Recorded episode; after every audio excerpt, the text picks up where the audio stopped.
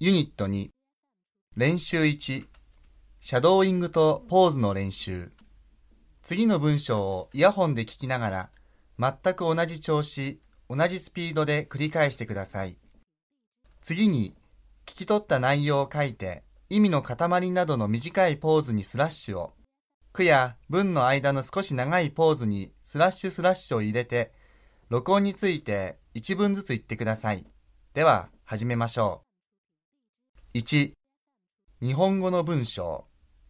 桜銀行は社会の健全な発展に貢献する企業を目指し良き企業市民として社会貢献に努めています。特に福祉活動国際協力に重点を置きこれらの分野で専門的な活動を行っている民間非営利組織との連携を図りながら、広く内外社会の発展に貢献する活動に取り組んでいます。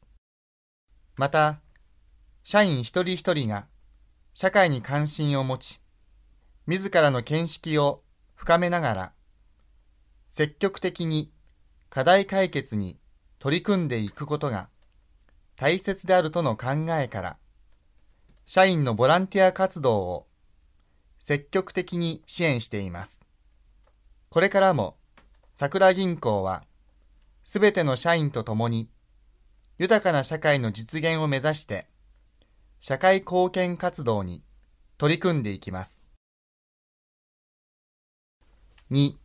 中国語の文章中国第一汽車集团公司智源第一汽车制造厂于一九五三年七月十五日破土动工，是中国汽车工业的起点。五十年来，第一汽车肩负中国汽车工业发展重任，经历了建厂创业、产品换型和工厂改造、上轻型车和轿车这样三次大规模发展阶段，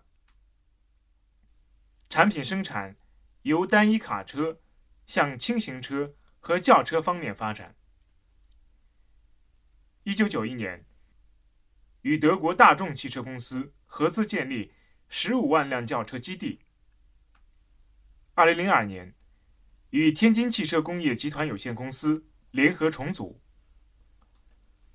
同年，与日本丰田汽车公司实现合作。目前。产品结构已形成以轿车为主的新格局。第一汽车拥有全资子公司三十家，控股子公司十五家，固定资产总额一千一百亿元，员工十二点六万人。五十年来，第一汽车累计产销各类汽车六百余万辆。在巩固和发展国内市场的同时，不断开拓国际市场，逐步建立起全球营销和采购体系。練習2段落記憶の練習次の短い文章をメモせずに聞いて覚えられた内容を言ってください。1、日本語の文章段落1 59回の群馬県植樹祭が来賓の皆様をお迎えして盛大に開催できますことを主催者として大変喜んでおります。県の植樹祭は昭和21年、つまり1946年、戦争後間もなく桐生市で開催されたのが最初でありました。その当時の目標は戦争中の乱伐で山が荒れまして、その裸の山に緑を蘇らせるということが目的でございました。段落に、そして60年の歳月を経た今日、森林の紅葉は木材を生産するとか、その他に水資源を確保するとか、災害を防止するとか、いろいろな目的を持っております。地球温暖化の防止にも大きな役割を果たすことが言われております。2、中国語の文章。第一段，机会平等是实现社会和谐至关重要的条件。也是一些国家的成功经验。机会平等就是每个公民，不管贫富贵贱、能力高低、是男是女，都有平等参与、平等竞争的权利。第二段，竞争的结果是另一回事，但每个人都应享有得到这种机会的权利。这种权利受法律保护，不可剥夺。这是社会公正与正义的重要体现，也是人权的重要内容。一个社会能保证做到机会平等，就能最大限度的激活社会活力，调动人们的积极性，就能使人们心平气顺。練習3ノートテイキングの練習 次の文章を聞きながら訳出するためのノートを取ってください。走り書きでも構いませんが、自分がちゃんと読めるようにしてください。それでは、一段落ずつやりましょう。1、日本語の文章。段落1。日本では男女の相性を見るとき、よく血液型が用いられます。しかしこれは世界では全く通用しません。そんなことを話題にする外国人はまずいません。果たして血液型は国民の性格を表しているのでしょうか？それはさておき、血液型のミニ知識を紹介しましょう。日本人の血液型分布は A 型と O 型が2大メジャーで、次が B 型、一番マイナーなのが AB 型です。段落2アメリカは O 型社会とよく言われていますが、2位の A 型との差がわずかで、全体的な割合は日本とそれほど変わりません。それに比べて、中南米諸国の大型率はぐっと高く、メキシコでは80%以上、コロンビアでも60%以上になります。日本では B 型が少数派ですが、インドでは40%以上、中国でも B 型が多いのです。日本に10%いる AB 型は、西ヨーロッパやアメリカで軒並み0から4%と超マイナー、貴重な存在です。2、中国語の文章。第一段，据海关统计，上半年一般贸易进出口三千四百二十二点八亿美元，增长百分之二十二点九，占同期进出口总值的百分之四十三。同期。加工贸易进出口三千七百四十八点三亿美元，增长百分之二十二点六，占同期进出口总值的百分之四十七点一。第二段，我国是地大人多，但人均资源占有并不丰富的发展中国家。各地区在自然资源、地理区位以及人文特点等方面存在着极大的差异。这种差异不仅影响着各地区的经济发展，而且影响着各地区的工业化、现代化的进程和经济发展的道路。因此，区域经济问题是中国经济和社会发展中的一个重大问题。練習4、言い換えの練習。次の文章を聞いて、もっと簡潔でわかりやすい言い方で言い換えてください。では始めましょう。1、 日本語の文章。段落1。かつて日本社会は総中流社会と言われた。なぜ所得格差が広がってきたのだろう。長期不況後の景気回復がリストラなど正規労働者の削減、派遣やパートへの切り替えなどの構造改革で支えられてきたのが一つの理由として考えられる。段落2。先進諸国では時代の流れとともに女性が社会進出を遂げてきました。女性が社会進出する上で子育ては切っても切り離せません。育児休業がほぼ完全取得されているスウェーデンでは、少なくとも60日間は父親が育児休業を取得できることになっています。スウェーデンにおける男性の休業取得の割合が高いのは、この父親休暇制度があるからだと考えられます。しかし日本やドイツでは男女の休業取得率の格差がとても大きくなっています。2、中国語の文章。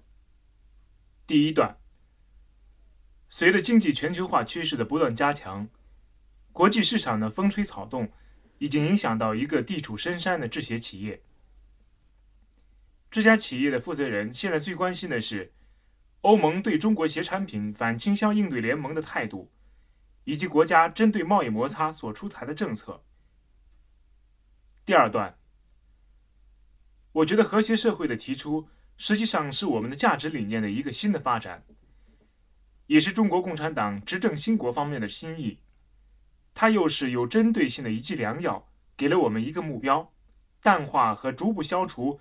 长久以来，中国社会遗留的一些问题，妥善的处理社会上不容忽视的各种新的不和谐因素，努力达到安定、达到团结、达到沟通、达到有序的改革开放和可持续发展。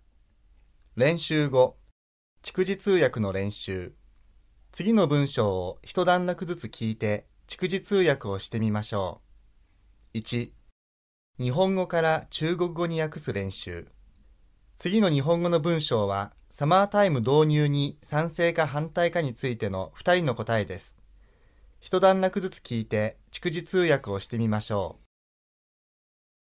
段落1、サマータイムの導入に賛成の立場から意見を述べます。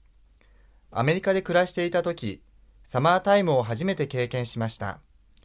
最初と最後の日に時計を進めるのと遅くするのを忘れ、戸惑いますが、いい制度だと思います。段落に、夏は朝はちょっと辛いけれど、午後は4時5時でも明るく、それから家事や庭仕事が十分でき、夕食後も外出する余裕があって得した気分です。エネルギーの節約効果や日照の有効利用を考えても導入する価値があるものだと思います。段落3サマータイムは日本には必要のない制度です。私は導入に反対です。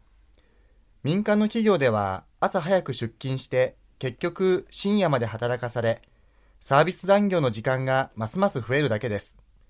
夕食後に外出して楽しむなんて、日本の会社員には夢のまた夢です。段落4政府は省エネになると宣伝しているけれど、アフターファイブに自宅やレジャー施設でクーラーをガンガン使ってたら同じことです。